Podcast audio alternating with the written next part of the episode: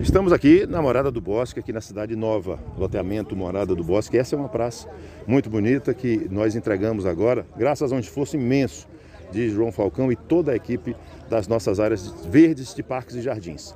Neste momento, mesmo sem orçamento, a equipe conseguiu, com um esforço muito grande de todos os funcionários que trabalham nos parques e jardins, entregar essa praça para essa comunidade aqui, que é importante que ela se reúna. Vimos tantas criancinhas já aqui andando agora, passeando, pessoas que vão sair das suas casas da varanda, que essa varanda vai ser exatamente essa praça.